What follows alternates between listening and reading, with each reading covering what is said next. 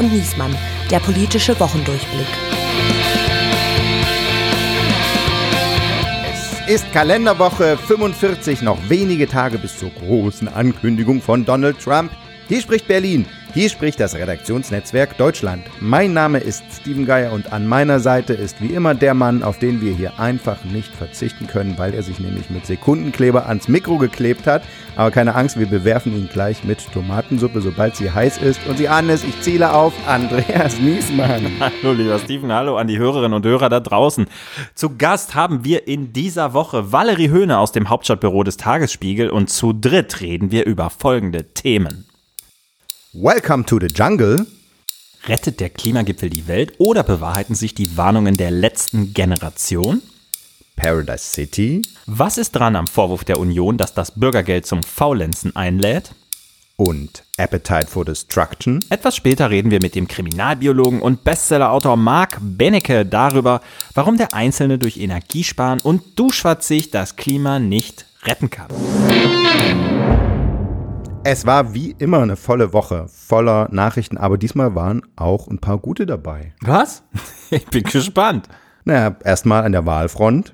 Du meinst die Kongresswahlen in den USA? Nee, sondern wie es aussieht, kann endlich ich auch meine Bundestagswahl vom vorigen Jahr äh, nachholen. Ja, der Wahlprüfungsausschuss im Bundestag hat nämlich empfohlen, dass die Bundestagswahl in diesen Berliner Wahlbezirken, wo dieses Chaos war, das mich vom Wählen abgehalten hat, nachgeholt werden muss.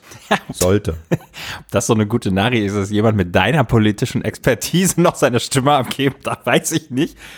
Ja, ich, ich habe mir so gedacht, alles, was die Ampel bis jetzt zusammenregiert hat, wird, äh, ist ungültig, alles nochmal neu. Armin Laschet hat nochmal eine Chance. Übrigens, den sehe ich jeden Morgen, also öfter mal morgens mit dem E-Scooter hier zwischen Hauptbahnhof und Bundestag zur Arbeit fahren. Er sieht gut gelaunt aus. Noch eine gute Nachricht. Ja, sehr gute Nachricht. Und endlich jemand, der E-Scooter fährt. Du sagst ja immer, das machen nur ich und die doofen Touris. Und Armin Laschet. Und Armin Laschet. Da sind wir schon, Lächeln im Gesicht. sind wir schon zu dritt. Ja. So. Aber wenn du schon die USA ansprichst, das ist auch eine gute Nachricht, dass der Durchmarsch der, U äh, der, der Trump, Republikaner des Trump-Flügels abgewendet ist. Nur, es gab nur kleine, eigentlich ganz übliche Zugewinne bei den Republikanern, aber diese, äh, ja, diese Trump-Republikaner, die de, den Wahlsieg äh, von Joe Biden leugnen und sowas, der Flügel ist jetzt eher geschwächt. Ja, das habe ich auch gedacht. Aber ist das nicht alles irgendwie auch so ein bisschen Erwartungsmanagement am Ende des Tages? Ja, also alle haben gesagt, oh, jetzt kommt die rote Welle und jetzt kommt die rote Welle nicht.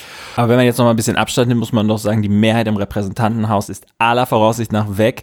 Und im Senat wackelt sie auch gewaltig. Ja, lass uns da mal ganz ausführlich drüber reden, aber bitte später. Ja, also meine, ich will mal zu, zu guten Nachrichten noch kommen, nämlich Russland kündigt an, seine Truppen aus Cherson zurückzuziehen. Ja, aber doch nur, um die Front zu begradigen und woanders noch heftiger zuzuschlagen, wie man hört. Einige sagen ja sogar, das könnte eine Falle sein. Okay, also dann aber jetzt wirklich meine letzte gute Nachricht, die direkt zum Wochenstart kam.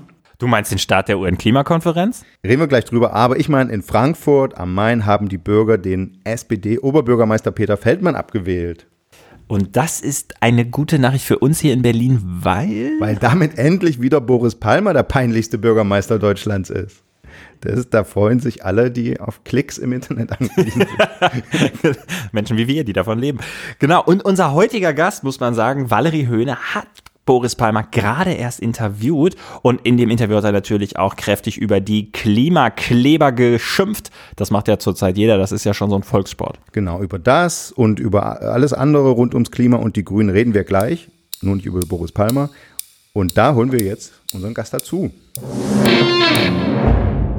Sie hat in einer wunderbaren Stadt was Anständiges studiert, nämlich Biologie in Leipzig, aber dann ist sie vom rechten Pfad abgekommen, hat sich in München an der Deutschen Journalistenschule zur Journalistin ausbilden lassen. Es wurde danach noch schlimmer. Sie war Hospitantin im Hauptstadtbüro des Redaktionsnetzwerks Deutschland und dann hat sie doch wieder was Anständiges gemacht. Beim Spiegel angefangen, bei Spiegel Online, dann beim Spiegel Magazin und seit diesem September ist sie politische Korrespondentin im Hauptstadtbüro des Berliner Tagesspiegel und außerdem ist sie eine der regelmäßigen Gäste im wöchentlichen Klimapodcast Pod Steh uns bei. Hört da gerne alle mal rein. Und jetzt sagen wir herzlich willkommen. Wir freuen uns sehr, dass sie da ist. Valerie Höhne. Dankeschön, ich freue mich auch sehr. Ich war schon lange nicht mehr hier.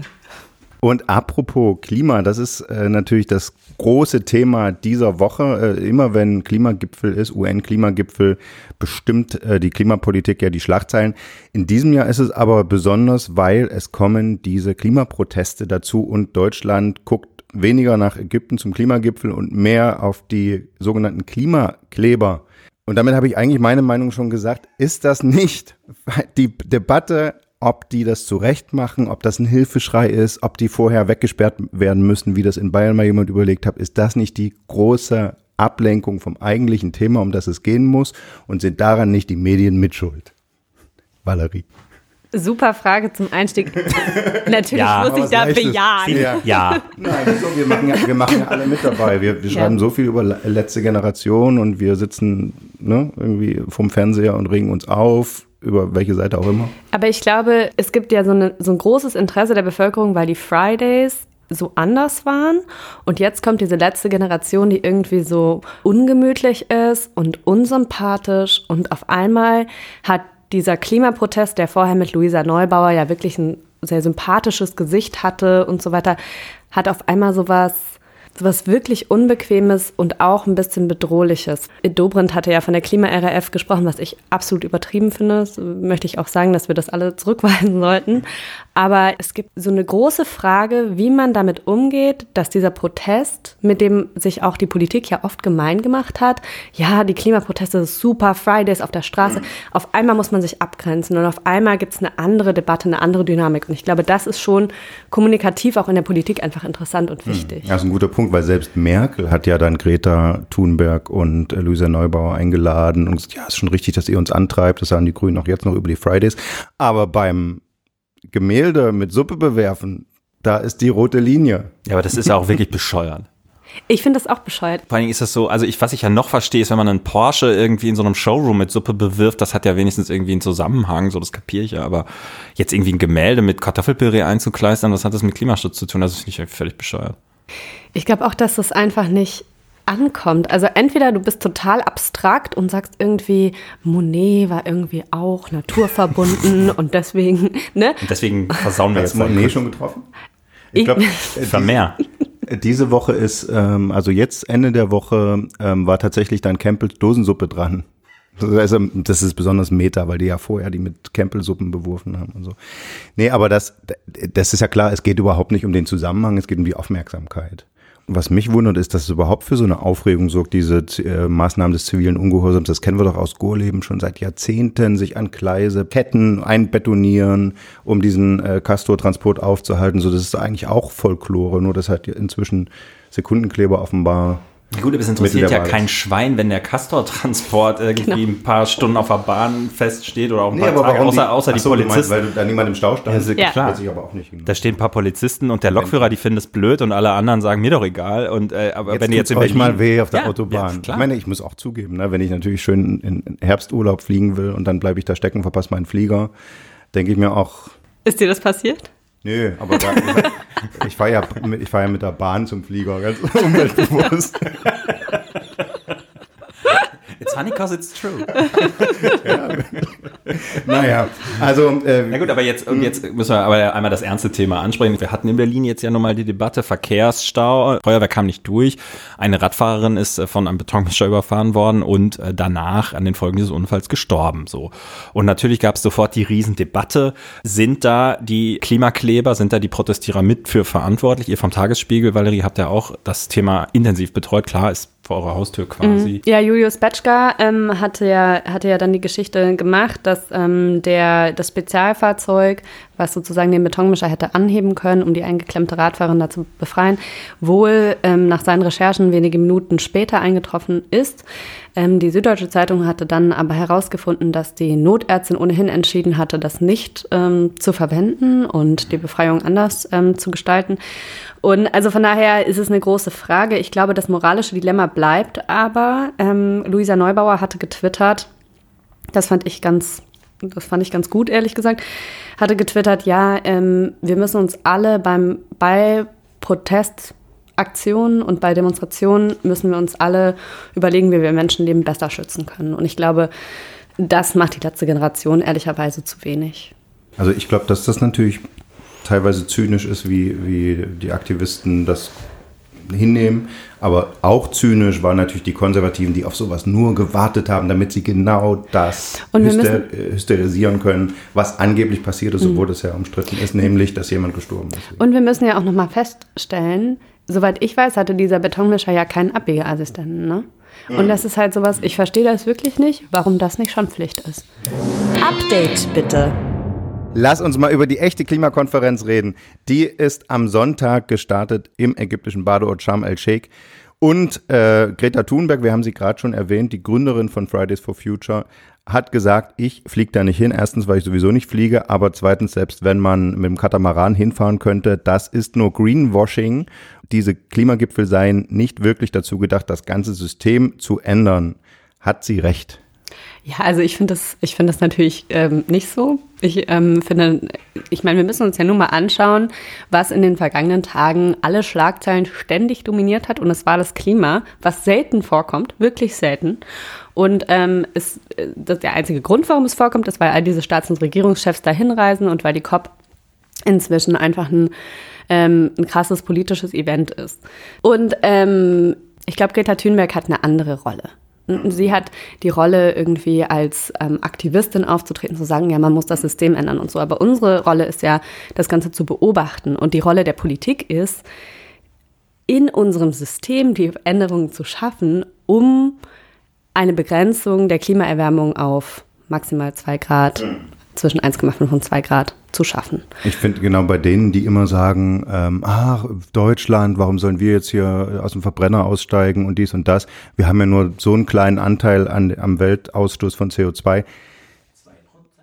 Die können ja nicht gleichzeitig sagen, und die Klimagipfel sind auch Quatsch, weil immer einen Tod muss, also ne, die Klimagipfel sind dazu da, dass sich alle zusammensetzen, irgendwie verbindliche Ziele hinkriegen und das geht nun mal nur auf diesem Weg, dass sich alle zusammenschalten. Und was ja wirklich interessant ist, ist, dass Scholz schon gesagt hat, dass ähm, Deutschland sich auch an Loss and Damages beteiligen wird. Loss and Damages beschreibt ähm, die äh, Forderung von den vulnerabelsten Staaten, dass ähm, die Klimafolgen mit abgefedert werden durch reichere Staaten. Aber diese Loss and Damages Zahlungen kommen jetzt so ein bisschen in Gang. Und das ist, glaube ich, echt ein sehr interessantes Momentum von dieser COP. Ja, das widerlegt es schon mal, dass da nichts passiert, weil das ist zum ersten Mal seit 25 Jahren Klimagipfel, dass die ähm, dass man sich der historischen Verantwortung, die man hat, auch so ein bisschen. Ich habe nee, dass die Entwicklungsländer das auf die Agenda ja. gepusht haben gegen den Willen des Westens, ja. so viel auch zum der, zu dem Thema der großen Klimavorreiter. Äh, jetzt ist es zum ersten Mal so, dass da jetzt mal über Entschädigungen verhandelt wird. Ne? Und das Argument dieser historischen äh, Verantwortung ist ja auch nicht von der Hand zu weisen. Ich habe vor kurzem eine Statistik gesehen, dass Deutschland seit 1750 mehr CO2 emittiert hat als Südamerika und weite Teile Afrikas zusammen. Also das ist natürlich auch, das sind so Zahlen, ich meine, da können wir uns letztendlich ja auch nicht wegducken, muss man ehrlicherweise sagen. Ne? Ja, also finde ich auch. Ich, ich glaube, Natürlich wird es in dem Moment schwierig, wenn wir jetzt sehen, dass die Tagesschau hatte, glaube ich, ausgerechnet, dass ähm, jährlich zur Klimafolgenbewältigung im globalen Süden 2,4 Billionen Dollar, US-Dollar notwendig sein. Ja, da können wir uns alle natürlich unseren Wohlstand hier ähm, und unseren Sozialstaat können wir uns überlegen, wie wir das leisten können. Also wenn wir jetzt sagen, der, der äh, globale Norden hat die komplette Verantwortung, müsste auch äh, komplett aufkommen dafür, dann müssten wir hier aber auch ganz andere Diskussionen führen, was zum Beispiel unsere Sozialpolitik angeht, was ähm, solche Sachen angeht wie 200 Milliarden Rettungsschirm für ähm, die Gaspreisbremse und die Strompreisbremse. Damit die Pools weiter um guten Preis beheizt werden können. So. Und apropos Pool, da wir uns ja jetzt alle einig sind, wie wichtig diese Klimakonferenz ist, haben wir beim RND hier beschlossen, wir schicken nicht unser schnellstes Pferd, ja, aber doch unser kreativstes Pferd nach Sharm el-Sheikh Steven, du fährst ja nächste Woche hin, ne? Oder fliegst vielmehr. ja, Annalena Baerbock zwingt mich dazu zu fliegen, weil das, wir fliegen natürlich in der Pressedelegation vom Regierungsflieger Ach, mit. Regierungsjet. Sie, sie, macht ja die, genau. Und ich hoffe, die Regierung zahlt da CO2-Ausgleich für. Ah. Ich glaube, das machen die sogar, ne? Du überfragst mich ja. jetzt. Also zumindest Maskenpflicht. Bloß kein Selfie. Aber erzähl doch mal den Hörern und Hörern, was machst du denn dann da so? Naja, wie gesagt, wenn man in der Pressedelegation der Chefverhandlerin, die ja äh, Annalena Baerbock auf eigenen Wunsch geworden ist, äh, mitfliegt, dann wird man von denen natürlich gut betreut. Dann kann, machen die Pressebriefings. Was ist der Verhandlungsstand? Wo hakt es? Äh, was sind die Punkte, die Deutschland voranbringen will und so. Wir haben aber auch noch einen Kollegen da, Maxi Arnold von unserem Klima-Podcast, äh, Klima und Wir. Äh, der ist da. Der kennt sich wirklich aus. Gleichzeitig, nein, der ist bei, der ist bei den Grassroot-Aktivisten äh, und bei den NGOs und da gibt's ja, äh, ich bin schon auf Klimakonferenzen gewesen, man kann sich da einen ganzen Tag äh, vertreiben, weil überall gibt's Diskussionsrunden, Presseerklärungen aller Staaten sammeln auch das, was sie für den Klimaschutz leisten wollen, für diese zwei Wochen und machen dann dort eine Pressekonferenz. Wir geben bekannt, äh, wir geben so und so viele Millionen, Milliarden, wie auch immer. Interessant, aus deutscher Sicht zum Beispiel in dieser Woche war ja der große Vorstoß von Olaf Scholz mit seinem Klimaclub. Andreas, ja. dein großer Moment, wo du gesagt hast, ich war einmal im Leben der erste Journalist. über was das habe ich jetzt verdient. Das habe ich mir hart verdient. verdient. Erzähl doch mal, was will Olaf Scholz mit seinem Klimaclub? Ja, ich habe ja, bevor ich äh, hier diesen abgerockten Podcast mit dir angefangen habe, was Anständiges gemacht, als Hauptstadtkorrespondent über die SPD geschrieben. Und im letzten Wahlkampf ähm, sind durch wundersame Wa Pfade ist ein Konzept bei mir auf dem Schreibtisch gelandet für diesen Klimaclub von Olaf Scholz. So, was ist der Klimaclub? Der Klimaclub ist äh, die Antwort auf ein ganz großes Problem, nämlich das, dass man sagt, wenn wir unsere Wirtschaft jetzt auf CO2-Neutralität umstellen, also zum Beispiel Stahl mit Wasserstoff statt mit Kokskohle produzieren, dann ist der sauteuer im Vergleich zu Billigstahl, den man weiter mit Kohle produziert und du musst irgendwie deine Industrie schützen, weil sie ist im internationalen Wettbewerb sonst hoffnungslos verloren. Also das heißt, Scholz Idee ist, die Länder, die das machen, die das ernst mal mit dem Klimaschutz, tun sich zusammen, äh, definieren gemeinsame Standards und an den Grenzen gibt es einen Ausgleichsmechanismus. Also wenn dann, was weiß ich, chinesischer Stahl, der ohne äh, Wasserstoff und weiter mit Kohle hergestellt wird, irgendwie in, die, in, in diesen Staaten äh, äh, eingeführt werden soll, dann müsste an der Grenze ein Zoll bezahlt werden, vereinfacht gesagt. Dieses Konzept hat er im Wahlkampf aus dem Hut gezaubert. Habe ich damals eine Meldung gemacht. Ich erinnere mich noch alle in der Redaktion, gucken ja, Klimakclub, ist das irgendwie Disco oder was, was soll der Scheiß? Ja, also, da, da, merkt man den Altersdurchschnitt hier. Ja, ja, niemand hat das so richtig verstanden. Ähm, und er, Disco. Und er kommt jetzt halt immer wieder damit. Ähm, ich finde die Idee auch nicht so dumm, aber. Nein, sogar German Watch sagt, es ist ein gutes, ist ein, gut, gutes Tool. Es ist, keine dumme, Gutes. es ist keine dumme Idee. Das Problem an diesem Ding ist aber, es ist schon sehr, sehr großes Rad, das du drehen musst. Du musst wirklich große Player, also eigentlich die USA, mit reinkriegen, sonst kannst du es fast lassen. Stimmt, aber deswegen haben sie ja jetzt nochmal gesagt, wie inklusiv dieser Club sein soll. Also, dass es sozusagen nicht nur ein Club, also dass jeder mitmachen kann, der ja. ernsthaft äh, Interesse hat. Ich meine, es ist natürlich auch ein bisschen Wohlfall von Scholz zu sagen, ja, ich habe so ein krasses Interesse am Klimaschutz und ich möchte das unbedingt und gleichzeitig irgendwie ähm, neue Gasfelder in Senegal fördern zu wollen und solche Sachen. Aber ich meine, das sind die Ambivalenzen, die wir wahrscheinlich jetzt aushalten müssen. Die offene Rechnung. Und nicht nur in Ägypten beim UN-Klimagipfel müht sich unsere Bundesregierung heftig ab, äh, das Klima zu schützen und Energie zu sparen zurzeit, sondern auch in Deutschland da macht sie nämlich eine Werbekampagne, dass wir alle kürzer duschen sollen, damit das vorankommt. Und äh, einer, der sogar extra äh, einem Duschclub beigetreten ist, äh, den haben wir jetzt in der Leitung. Es ist Marc Benecke. Sie kennen ihn alle, unter anderem als Forensiker, als Krimin Kriminalbiologe und Bestsellerautor. Und er ist eben tatsächlich von Hause aus Biologe und der Mann des Volkes in der Wissenschaft, zum Beispiel in seinem Wissenschaftspodcast Der Benecke von Radio 1 und in seinem True Crime Podcast Hausmann und Benecke. Hallo Marc Benecke. Einen äh, wunderschönen äh, und wohlgeduschten Tag wünsche ich euch. Genau, also Sie, äh, du bist jetzt dabei in diesem Duschclub, den, den übrigens der Umweltverband NABU initiiert hat. Geht es denn wirklich darum, dass jetzt ihr den Deutschen beibringen wollt, noch kürzer zu duschen? Ihr duscht zusammen, ne? So ist das. So klingt das. Ja, wir so im, im, Duschclub duschen wir alle zusammen, ja. ganz richtig, in einer sehr engen Kabine. Und äh, das alleine äh, nützt natürlich nichts, wobei ich sagen muss, ich bin großer Fan davon, dass Menschen zum Beispiel sich pflanzlich ernähren. Das würde drei Viertel der Land- und äh, Wassermengen einsparen und dergleichen mehr. Aber wenn natürlich gleichzeitig riesige äh, neue Gasfelder erschlossen werden, wie zum Beispiel in Australien, wo dann das Zwölffache des gesamten Jahresbudgets verbraten wird, einfach durch die Erschließung von zwei Gasfeldern äh, an CO2, dann äh, sieht man schon, dass der Einzelne und die Einzelne zwar einiges tun kann, aber das alleine nicht reicht. Und die Regierung jetzt äh, unbedingt tatsächlich mal was, wie soll ich das sagen, Dramatisches oder, oder Krasses äh, machen müssen, weil wenn es jetzt nicht passiert, dann werden natürlich die ganzen Kipppunkte, die wir aus der Klimaforschung kennen, alle einer nach dem anderen umgetreten wie so Dominosteine und dann ist es auch völlig egal, wie lange der oder die Einzelne duscht. Genau, der Hashtag äh, zur Kampagne äh, ist ja und was macht ihr, aber im Sinne von ihr Bundesregierung. Wir sparen schon längst an, an Energie und an Duschzeit. Äh, nur die Bundesregierung äh, gibt zu wenig gesetzliche Maßnahmen vor, ist sozusagen der Aufruf, den alle unterstützen können unter mitmachen.nabu.de, die das wollen. Und ein paar von den Sachen, zum Beispiel Häuser sanieren, Sanierungsoffensive jetzt, äh, Solar auf jedes Dach, das sind halt alles Sachen, äh, wo der Staat helfen muss. Das ist euer Punkt, ne? Ja, ganz genau. Zum Beispiel Solar auf jedes Dach wäre sehr großflächig durchführbar. Das könnte man ja durch irgendwelche Erleichterungen steuerlicher oder sonstiger Art, also dass man direkte Finanzspritzen bekommt, könnte man das machen. Und eine Möglichkeit wäre, da es ja glühend heiß wird und immer heißer, könnte man zum Beispiel für die Leute, die immer noch Autos gerne benutzen möchten, also ich hatte noch nie eins, aber gibt's ja, äh, da könnte man Carports bauen, oben drauf die Solaranlagen, bam, und eben auf alle Dächer Solarzellen drauf. Das wäre auch überhaupt kein Problem. Das würde auch äh, völlig problemlos klappen.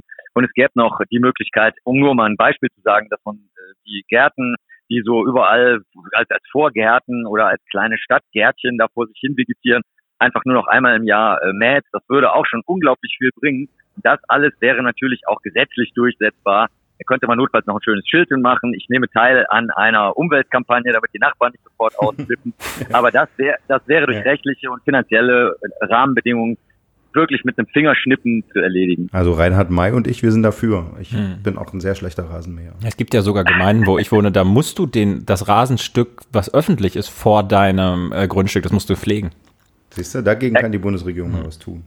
Aber echte, echte Pflege wäre ja als hochwachsen zu lassen, weil das eben dann nicht nur als CO2-Senke dienen kann, sondern eben auch der biologischen Vielfalt mhm. dient. Das wird ja sehr oft vergessen dass es eben nicht nur einfach um CO2-Einsparung geht, sondern gerade auch die ganzen biologischen Netze zusammenbrechen. Also echte Pflege des Rasens bedeutet, ihn nicht zu mähen. Mhm. ja, verstehe.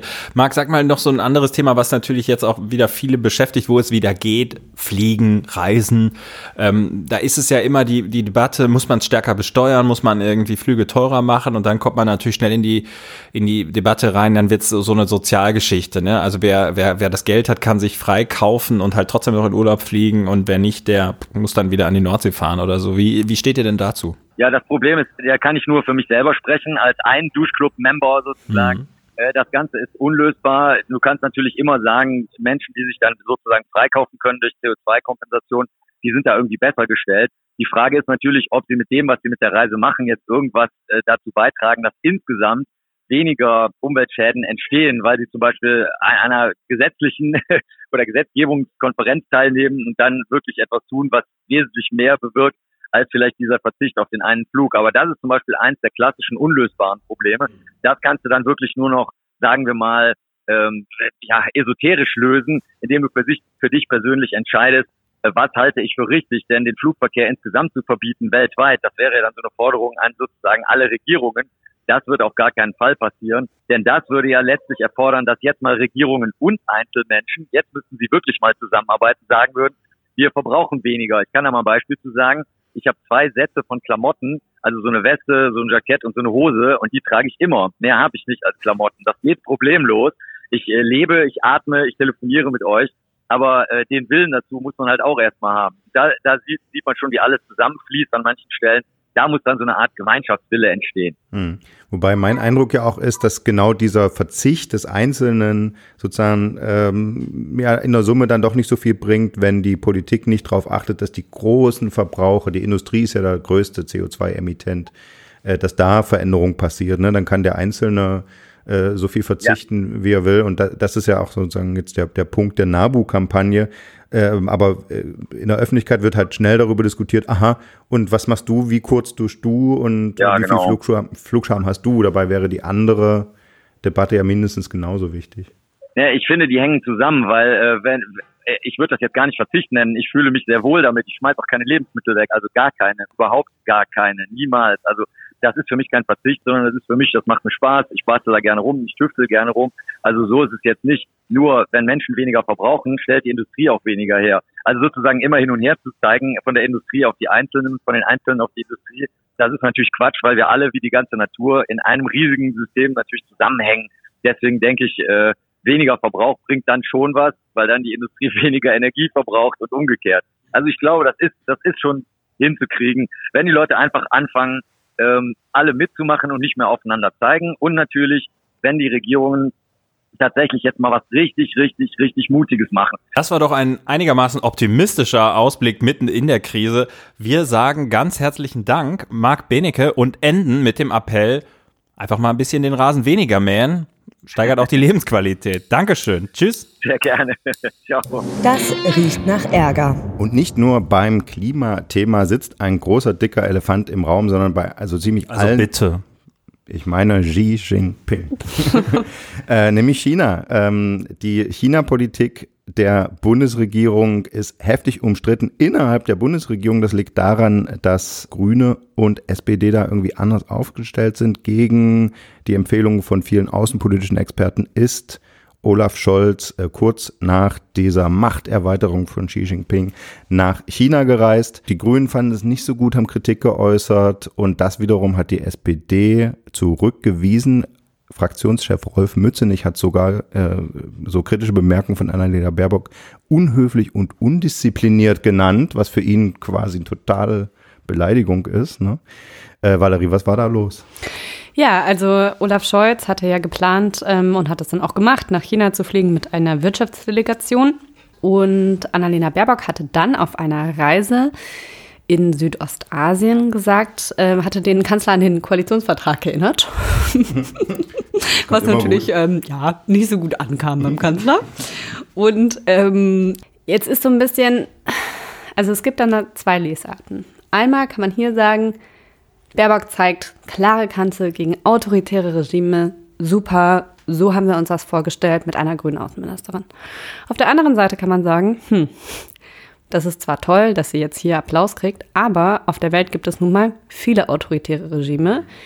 Von daher kann man da durchaus fragen, okay, können wir jetzt gar keinen Handel mehr treiben mit autoritären Regimen, weil dann sieht es relativ schnell, relativ knapp aus. Und man könnte auch die Meinung vertreten, ist nicht Diplomatie gerade dann dafür Genau. gedacht, mit denen zu reden, mit denen man nicht glaubt? Und sie ist Handel durch Wandel meinst du? ah, da ist Sie- der Baerbock-Fan. Fan ist aufgewacht. Aber sie ist ja die Chefdiplomatin. Und bisher haben wir solche klaren Äußerungen nicht oft von Chefdiplomaten vernommen. Das ist schon ein Wechsel in der deutschen Außenpolitik. Es gab ja das, das Vor, die Vorgeschichte ist, ist ja, dass Olaf Scholz diese Hafenbeteiligung von dieser staatlichen chinesischen Reederei Costco äh, durchgesetzt hat, gegen auch den Willen sämtlicher Grünen, die wirklich laut dagegen protestiert haben. Und auch der FDP, muss man sagen. Ja, ja, genau. Aber ich sage nur insofern, äh, das muss man sich noch mit dazu denken. Äh, aber jetzt hat Habeck dann tatsächlich doch was äh, stoppen können, ein, ein äh, Einstieg. Hatte irgendwas mit Sesamstraße zu tun? Wie war das? Elmo. Ah. nee, sag mal, erklär mal. Elmos. Das ist ein Halbleiterhersteller aus Dortmund, äh, die dort Halbleiter für die Automobilindustrie herstellen und ähm, äh, aus der Produktion aussteigen wollten. Die wollten ihre Produktion verkaufen an ein schwedisches Unternehmen, das wiederum einem chinesischen Unternehmen gehört.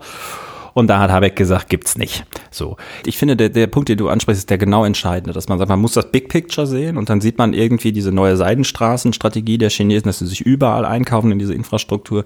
Der muss eigentlich Deutschland, muss Europa was entgegensetzen und auch sich überlegen, wie geht man damit um. Das gibt es nicht. Eine Strategie und eine Antwort darauf, das ist ein Riesenproblem. Ich finde bei dem Ha- Hamburger Hafen-Beispiel, wenn man da jetzt in die Details guckt, dann stellt man ja fest, sie beteiligen sich ja nicht am Hamburger Hafen und sie beteiligen sich auch nicht an diesem einen Terminal des Hamburger Hafens, um das es da geht, sondern sie beteiligen sich an der Betreibergesellschaft des Terminals, die dieses Terminal von der Hamburger Hafengesellschaft mietet.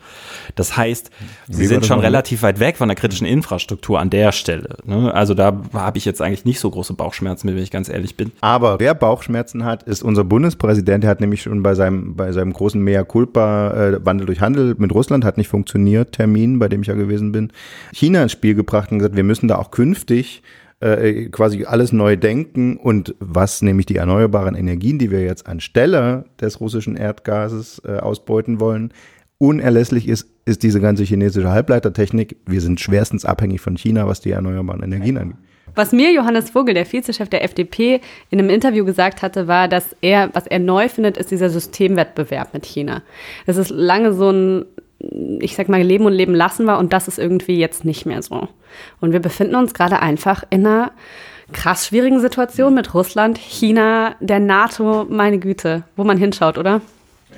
Kann man schnell beantworten. Ja. Ich bin auch dafür. Aufreger der Woche.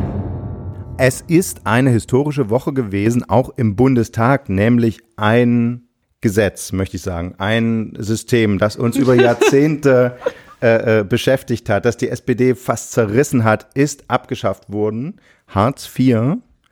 oder also der Bundestag hat dafür gestimmt, es abzuschaffen, sagen wir mal. Und der große Skandal ist, dass wodurch es ersetzt wird, hat einen falschen Namen. Es heißt nicht Bürgerinnengeld, wie es richtig wäre, sondern Bürgergeld. Das, das, ist, der, das ist der erste Kritikpunkt, den ich also, so höre. Das Schlimmste. Also schon deswegen würde ich da nicht zustimmen. Ah, Boomer. Aber äh, äh, wir können es ja einfach Bürgerinnengeld nennen. Ja. ne? Das finde ich gut. Die Union äh, will das ja noch verhindern. Deswegen, vielleicht habe ich jetzt zu früh gesagt, Hartz IV wird abgeschafft, weil das muss auch noch durch den Bundesrat und da stellt sich die Union quer. Warum eigentlich?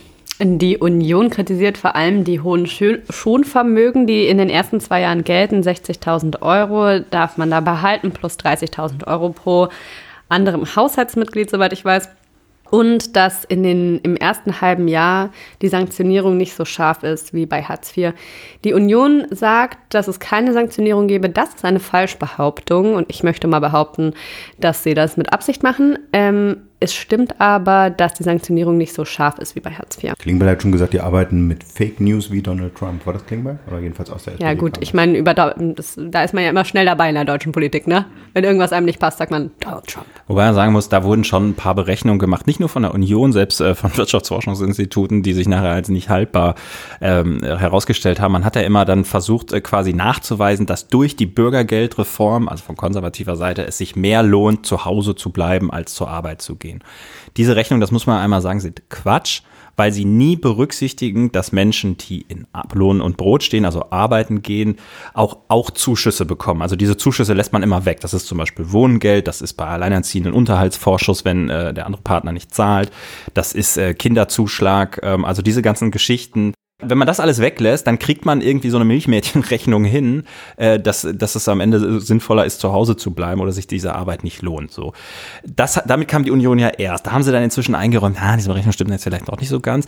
Und jetzt haben sie dann jetzt im zweiten Schritt, wo sie sich ja erst über die Höhe damit quasi beschwert haben durch diese Rechnung, die Höhe des Bürgergeldes, sagen sie jetzt, naja, nee, die Höhe, mit der Höhe haben wir gar kein Problem. Ne? Das war ja so interessant. Selbst als sie sich noch darüber beschwert haben, haben sie ja die ganze Zeit gesagt, also einer Regelsatzerhöhung stimmen wir natürlich zu. Ja, so, also das ist irgendwie nicht so richtig konsistent in sich. Ähm, sie hatten, finde ich, ein, zwei gute Punkte, muss man zu ihrer Ehrenrettung sagen. Also sie haben sich ja darüber beschwert, dass Heizkosten zum Beispiel bis, äh, bis zum bis Ultimo ähm, finanziert werden sollten in dieser Übergangsphase. Das hat die Bundesregierung jetzt eingeschränkt, weil dadurch auch kein Anreiz zum Sparen und so da ist.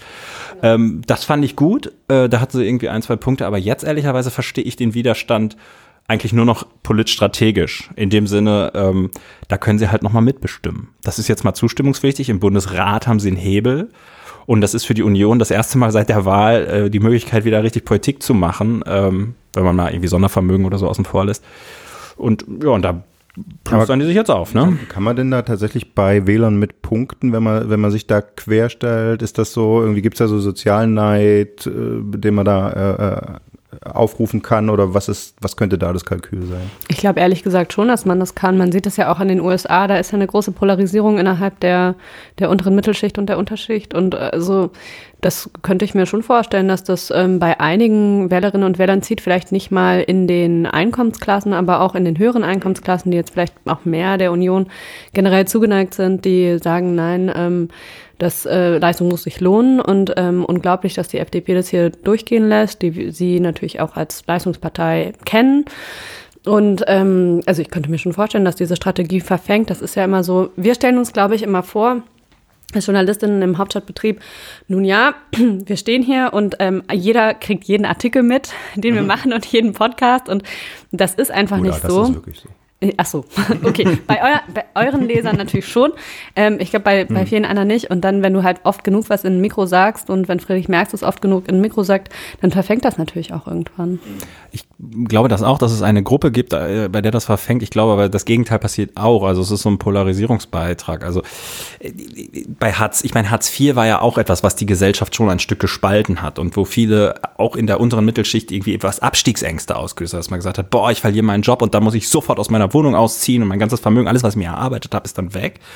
Und das ist ja schon auch ein Teil, der jetzt von der Bundesregierung versucht wird zu heilen an dieser Stelle. Also, dass man auch ein Stück der Abstiegsängste nimmt. Wahrscheinlich ist es so ein bisschen, wie bist du drauf? Ja, hast ja, du Angst vor sagen, Abstieg? Also ich, ich, finde, das ist nicht nur in der unteren Mittelschicht so gewesen. Ich weiß noch, als ich angefangen habe zu arbeiten, hatte ich auch immer Angst davor. Hm. Ich dachte immer so, Mann, wenn du jetzt keinen neuen Job kriegst, dann. Ja, gleichzeitig ne? ist ja diese ganze Agendapolitik aus diesem Zeitgeist heraus entstanden, dass Springer und alle möglichen äh, immer geschrieben haben, dieser Langzeitarbeitslose, diese Faulenzer, Florida, Florida Rolf. Rolf.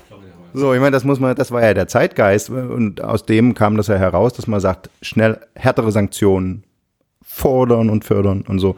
Und das ist ja sozusagen äh, auch aus dem Zeitgeist heraus entstanden und Gut, jetzt die Frage, ob der sich jetzt so gedreht hat, weil du darfst nochmal sagen, was ist eigentlich der, der, der Systemwechsel, den die SPD da äh, sieht? Beim Bürgergeld. Im Vergleich zu Hartz IV. Und das wird leider einfach, das geht total unter. Ne? Also der Kern der Bürgergeldreform ist ja eigentlich so ein, in der Arbeitsvermittlung so ein Gedankenshift, so ein anderes Mindset einzuführen, dass man sagen, wir sagen nicht mehr, wir gucken auf die Statistik und sagen, äh, der ist arbeitslos, die ist arbeitslos, scheißegal, in den nächsten Job und fertig ist und nach drei Monaten kommen die Leute wieder und finden's wieder, haben wieder keinen Bock, sondern dass man wirklich sagt, okay, wir haben Fachkräftemangel wie noch nie. Ähm, es gibt ganz viele Leute, die fehlen. Ein großer Teil der Langzeitarbeitslosen hat keinen kein Schulabschluss, keine Berufsausbildung wie qualifizieren wir die? Lass uns mit den Leuten zusammen was machen und dann, wie können wir sie im besten Fall sogar so nachqualifizieren, dass sie äh, in der Bekämpfung des Fachkräftemangels uns sogar helfen. Ja? Das ist ja eigentlich mal so die Idee. Ob das immer klappt in jedem Einzelfall, das weiß ich auch, dass das schwierig ist. Und auch, und auch dass, dass Menschen, die zum Beispiel einen Minijob haben, mehr von dem Geld behalten dürfen.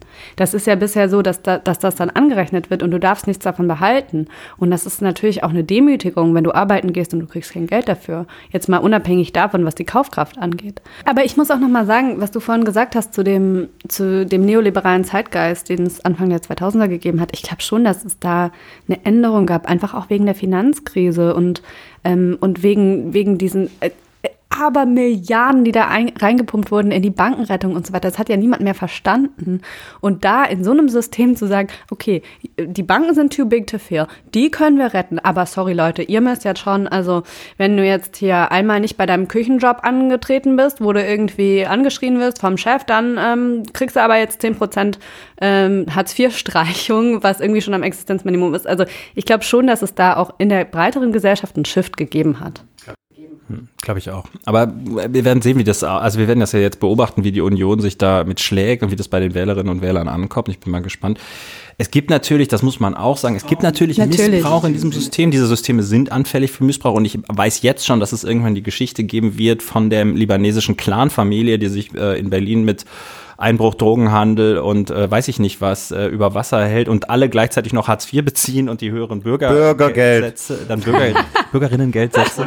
Also die Boulevardgeschichte, und, äh, also die Boulevardgeschichte ist quasi schon geschrieben, ja. Und das wird, wird es auch geben. Die Frage ist nur, ist das eigentlich dann ein Thema fürs Sozialgesetzbuch oder nicht? Äh, genau, ist das nicht dann ein Thema für sozialen Missbrauch, was ja schon im Strafgesetzbuch geregelt sein sollte oder auch ist? Liebe Hörer, es bleibt spannend. Wir verfolgen es natürlich weiter, wie die Union mit dem Bürgerinnengeld umgeht. Und wir danken an dieser Stelle Ihnen fürs Hören und besonders Valerie Höhne. Vielen Dank, ich habe mich sehr gefreut. Das war toll, das war toll danke. War sehr schön bei euch. So, und jetzt reden wir also ausführlich über den Race to Power. Was ist in den USA entschieden worden bei den Midterm Elections? Welcher ähm, Bundesstaat geht an wen? Welcher nee, Senator? Ich, also, wenn ich hier so auf die Uhr gucke, ähm, das verschieben wir mal, das bereden wir in einer anderen Folge. Und wer, wer da jetzt dringend schon was drüber hören will, dem empfehlen wir den Podcast vom RD, unsere Story. Da redet unser Kollege und Producer Dennis Pützig ausführlich mit dem USA-Korrespondenten des RD, Karl Dömens und mit anderen Experten. Äh, hört einfach da nach, was es Neues aus den USA gibt. Der Karl hat in Wahrheit auch viel mehr Ahnung davon als Steven. okay. So oder so, ich muss weg. Liebe Hörer, kommt nächste Woche wieder, kommen Sie nächste Woche wieder, lassen Sie eine gute Bewertung hier und empfehlen Sie uns weiter. Vielen Dank und bis dann. Tschüss.